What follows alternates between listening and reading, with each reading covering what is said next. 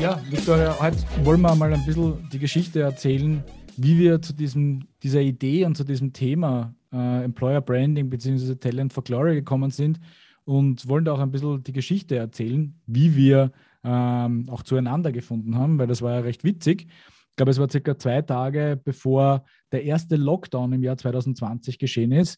Ähm, da haben wir uns in Salzburg auf einen Café getroffen oder was, ein Bier, ich weiß nicht mehr. Ähm, und äh, haben darüber gesprochen, wie du uns im Projektmanagement bei Content Glory unterstützen kannst. Wie wir wissen, ähm, kam es dann ein bisschen anders durch die Pandemie, war man auch wirtschaftlich ein bisschen gezwungen, äh, Positionen nicht zu besetzen äh, im Nachhinein. Aber wir sind eigentlich trotzdem immer wieder in Kontakt geblieben, haben immer wieder geschaut, okay, was tut sich bei dem einen oder anderen und sind dann über unsere Gespräche, die wir zu diversen Themen geführt haben, eigentlich recht rasch zu dem Thema Employer Branding und, und, und Podcast im Rahmen des Employer Branding gekommen. Genau.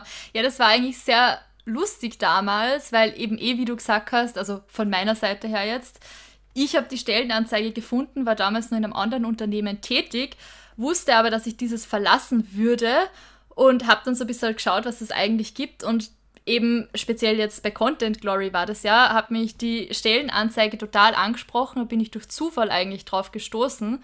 Und dann, ja, ich glaube, du hattest wahrscheinlich ein Bier und ihren Kaffee. Realistischerweise. ähm, und dann haben wir uns einfach unterhalten an einem Tag in Salzburg.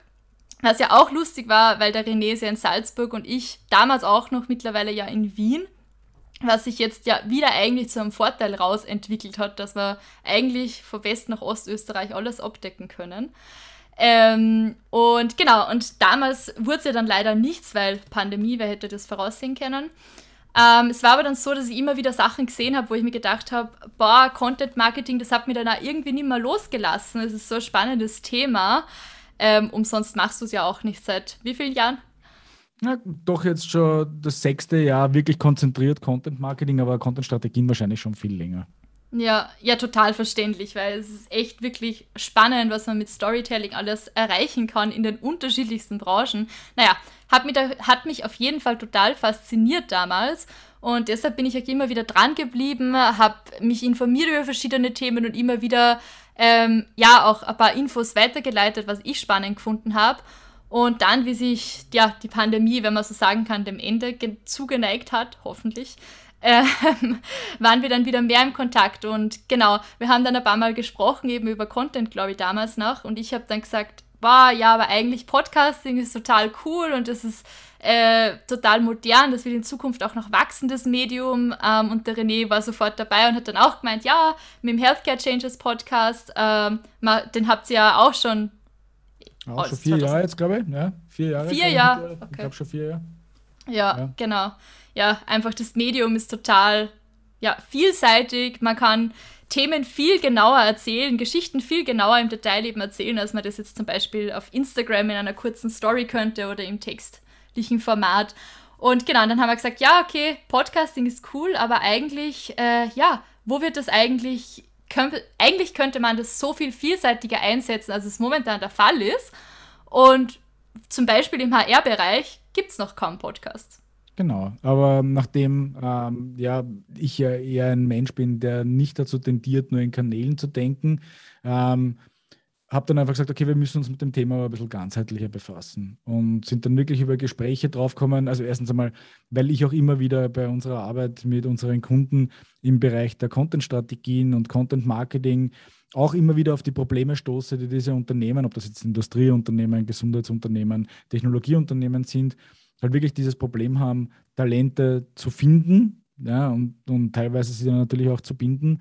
Ähm, und wir dann gesehen haben, dass eigentlich ähm, die gerade diese Content-Marketing-Aktivitäten eigentlich ein sehr wichtiger Faktor sind, ähm, weil dann äh, einfach auch für die Bewerberinnen auch spürbar ist, wie das Unternehmen sich darstellt, aber nicht nur sich darstellt, sondern es tatsächlich lebt, was es tut. Ja? Wo kann ich da, gehe ich da zu einem absoluten Experten in dem Feld, in dem ich arbeiten möchte? Ähm, kommt mir das Unternehmen sympathisch rüber, authentisch rüber? Das sind alles wichtige Faktoren im Content Marketing Und da ist eben der Sprung von Content Marketing zu Employer Branding ein, ein, ein so logischer und so leichter, dass man dann gesagt haben, okay, diese Geschichten, die wir erzählen von den Unternehmen, diese Geschichten sind auch wichtig für die Unternehmen in Zukunft, wenn sie Talente finden und, und, und fördern und einstellen möchten. Mhm. Und vor allem auch aus Mitarbeiterinnen-Sicht, weil wir sind ja jetzt beide selbstständig und möchten ja auch quasi äh, einen sinnvollen Beitrag leisten, sage ich jetzt mal, dazu, wie sich der Arbeitsmarkt ver verändert, wie sich ähm, auch die Unternehmen verändern in Österreich, im Dachraum, global, wie auch immer. Ähm, und deshalb wollen wir natürlich, haben wir dann auch gemerkt, wo muss man denn ansetzen? Weil natürlich ist es einerseits total wichtig und gut, dass man mit Mitarbeiterinnen eben wertschätzend umgeht zum Beispiel und dafür sorgt, dass die auch happy sind in ihrem täglichen Arbeitsleben, sich einbringen können, sich im besten Fall sogar selbst verwirklichen können. Aber es hat auch einen ganz wirtschaftlichen Grund, damit, dass sich ein Unternehmen damit auseinandersetzen sollte, nämlich glückliche Mitarbeiterinnen, zufriedene Mitarbeiterinnen sind auch leistungsstärker, sie arbeiten effizienter, sie sind produktiver, sie sind mit mehr Freude, mit mehr Spaß, mit mehr Innovation dabei und alleine das sollte ja schon ein total wichtiger Grund sein für jedes Unternehmen, am besten gestern mit Employer Branding zu starten. Und wenn wir da mit unserer Expertise, mit unserem Fachwissen im Bereich Marketing was dazu beitragen können, ja super, dann müssen wir das eigentlich schon fast machen. Mhm. Und wenn man das ganze Geschichte jetzt leider auf die negative Seite umdreht, dann weiß man auch, dass neue Mitarbeiterinnen zu beschäftigen äh, oder zu, zu rekrutieren und zu finden teurer ist, als bestehende Mitarbeiterinnen zu halten.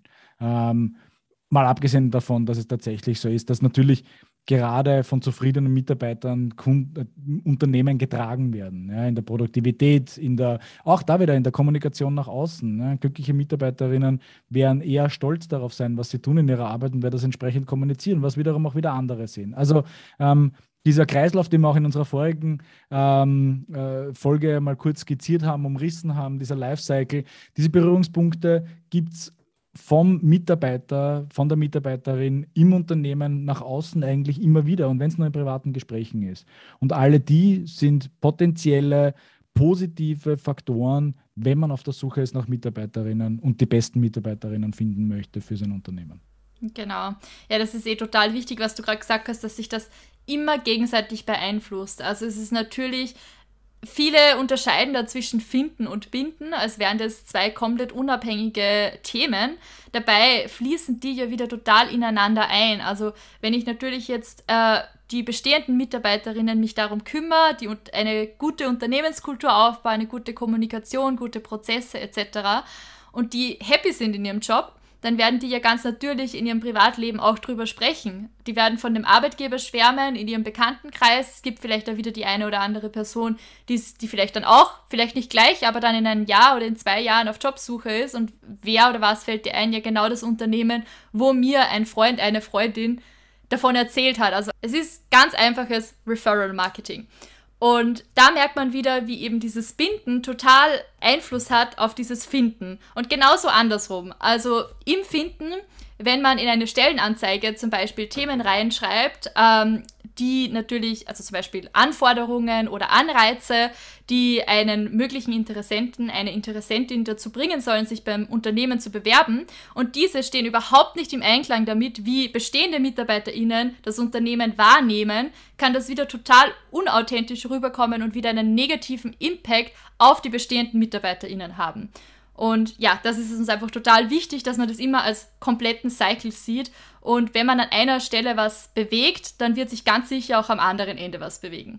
Genau. Und, und all diese Themen, die wollen wir uns natürlich im Detail auch schon aus Eigeninteresse äh, mit unseren Gästinnen anschauen, äh, wo wir schon wirklich sehr gespannt drauf sind, äh, welche Geschichten wir da hören, welche Do's und Don'ts wir hören, welche Tools wir ähm, vorgestellt bekommen ich denke, gerade das Thema äh, Kommunikationstools in Unternehmen ist ein sehr, sehr wichtiges, gerade in Zeiten, wo viele auch nicht mehr im gemeinsamen Office sitzen. Also auch das wird ein Thema sein. Homeoffice, äh, Work from Anywhere, ja, was das neue Schlagwort, glaube ich, jetzt ist. Ähm, all diese Themen werden wir uns äh, im Laufe der Zeit anschauen. Aber wir werden nicht die ganze Zeit nur erzählen darüber, sondern wir werden tatsächlich Leute haben, die das tagtäglich leben und verantworten.